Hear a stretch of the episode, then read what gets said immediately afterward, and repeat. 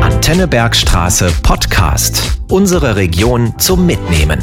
Meine Wellenlänge. Martin Buber hat seinen ersten literarischen Erfolg mit den Erzählungen des Rabbi Nachman erzählt. Er hat sie zusammen mit seiner späteren Frau Paula geschrieben. Das wird aus einem Briefwechsel ersichtlich, auch wenn das Werk nur unter seinem Namen erschienen ist. Es handelt sich um Erzählungen, die unter anderem schon sein Großvater Salomon Buber gesammelt hat, aus der Lebenswelt der Chassiden. Das ist eine jüdische Frömmigkeitsbewegung aus dem 19. Jahrhundert. Martin Buber hat diese Erzählungen und Gleichnisse literarisch umgesetzt, um eben dieses jüdische kulturelle Erbe weiterzugeben und bekannt zu machen. Mit den Erzählungen der Chassiden taucht man ein in eine Welt gelebter Weisheiten und existenzieller Religiosität. Dem kann sich wohl kein Leser wirklich entziehen. Drei Beispiele hören wir jetzt. Nicht einfach so, sondern als kleines sprachliches Abenteuer in Heppenheimer Mundart. Es ist einfach wunderbar, wie sich diese Geschichten um die Freuden und Leiden einfacher Leute in die Mundart einfügen. Ob auf Jiddisch oder Hebrummerisch, es passt einfach und zeigt, dass wir am Ende alle Menschen mit den gleichen Hoffnungen und Wünschen sind. Wir hören zunächst der Kugel. Und was sich hinter der Kugel verbirgt, verrät uns die Kirchhäuserin Annelie näher. Der Kugel. Einmal kommt zum Kosnitzer Magit ein Mann aus dem Volk mit seiner Frau und sagt, er wollte den Scheidebrief geben. Aber warum witten du das du? fragt der Magit. Das ist ein quasi wie ein Rabbi. Ich schaff, sagt der Mann, die Woche über in großer Miesaal. Da will ich Sabbat mein Genuss hau. Wie nun der Sabbatmittag da ist, trägt ma Frau erst den Fisch auf, dann Zwiebel und den Chalent, das ist so ein Mischgericht mit Grauben, was Gott was. Und bis die Reihe an den Kugel kommt, bin ich schon satt und hab keinen Geschmack mehr da drauf. Für den Kugel schaffe ich die ganze Woche. Und jetzt kann ich ihn gar nicht mehr schmecken und all die Mie war umsonst. Darum habe ich Mol und Mol von meiner Frau verlangt, sie soll den Kugel gleich noch im Säge über den Woi auf den Tisch bringen. Aber na und na, so sagt sie, was braucht in ihrem Vaterhaus und ein Brauch, sagt sie, soll man nicht innen. Der Magit hat sich an die Frage gewendet. Mach von jetzt aus, sagt er, zwei Kugel. Den einen trag gleich nach dem Weißsägen und den anderen mette in der Mahlzeit auf, wie die ganze Zeit. Darauf einigten sich Mann und Weib und nehmen vergnügt Abschied. Der Magit aber hat am selben oben zu seiner Frau gesagt, mach von jetzt ab am Freitag zwei Kugel, den einen trag nach dem Weißsägen und den anderen mette in der Mahlzeit auf wie die ganze Zeit. Seither war es Brauch im Haus des Magits und blieb auch Brauch bei seinen Nachkommen, nach dem Säge über den Woi ein Kugel zu essen. Und der ist Hausfriedenskugel genannt worden.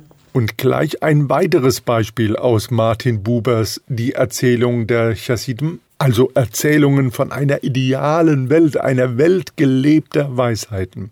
Die Forderung, um welche Forderung es sich tatsächlich handelt, verrät uns die Heppenheimerin Annemarie Schmidt, die den Text von Martin Buber natürlich in heimischer Mundart liest.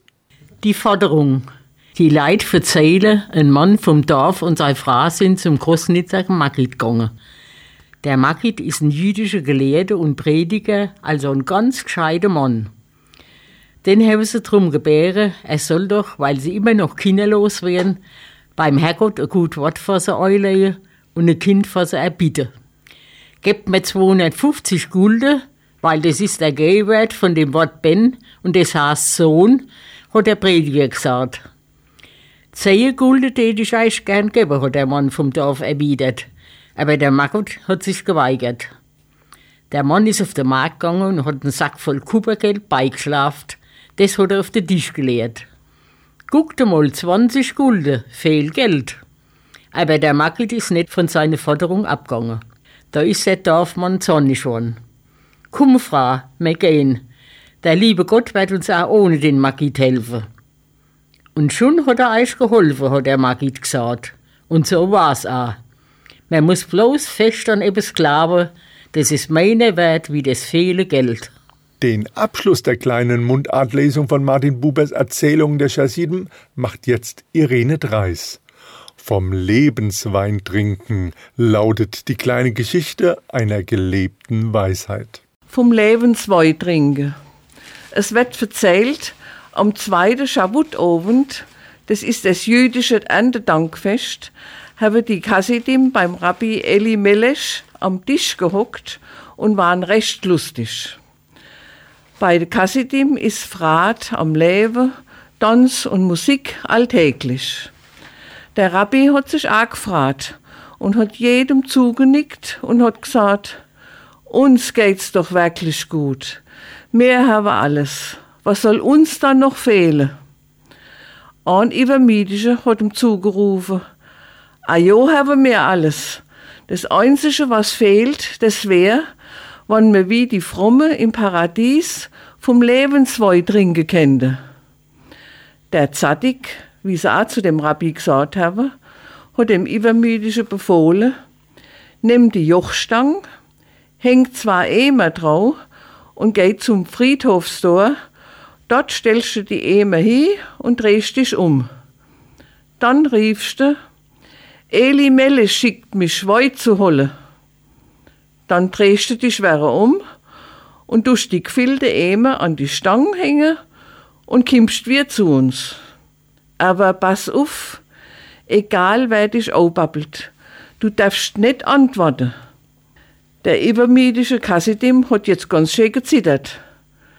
Er ist zum Friedhofstor gegangen, hat den Wein geholt und hat einen zitternden Taum getragen. Um ihn herum war die mondhelle Nacht voll von Stimmen die ein Truppe von ihm wollte. Alte Stimme, Kinderstimme, all im gleichen Seufzerklang. Hinterm waren zahllose schlafende Schritt zu hören. Kurz vor der der vom Rabbi Eli Melech hat er dann ganz laut gekresche, jetzt kennt er mir nix mehr Auto. Zack ist die Stang in der Mitte auseinandergekracht und die Emer auf den Baum geknallt. Der Woi ist fortgelaufen. Rechts und links hat er eine ins Gesicht geklatscht gerät und dann ist er da der gedamelt. Draus war's todestill. Drin hat der Zadek gesagt, du na, hock dich wieder zu uns und sei zufrieden mit dem, was du hast. Das waren Auszüge von Martin Bubers, die Erzählungen der Chassiden, in hessischer Mundart gelesen von Annelie Neher, Annemarie Schmidt und Irene Dreis. Das Martin-Buber-Haus und Antenne Bergstraße sagen Danke, dass Annelie Neher, Annemarie Schmidt und Irene Dreis die Aktion Bergstreser lesen Buber unterstützen. Das war der Antenne Bergstraße Podcast. Weitere Folgen jederzeit auf antennebergstraße.de und überall da, wo es sonst Podcasts gibt. Sendungen und Beiträge aus dem Radio gibt's dort auch. Antenne Bergstraße. Meine Wellenlänge.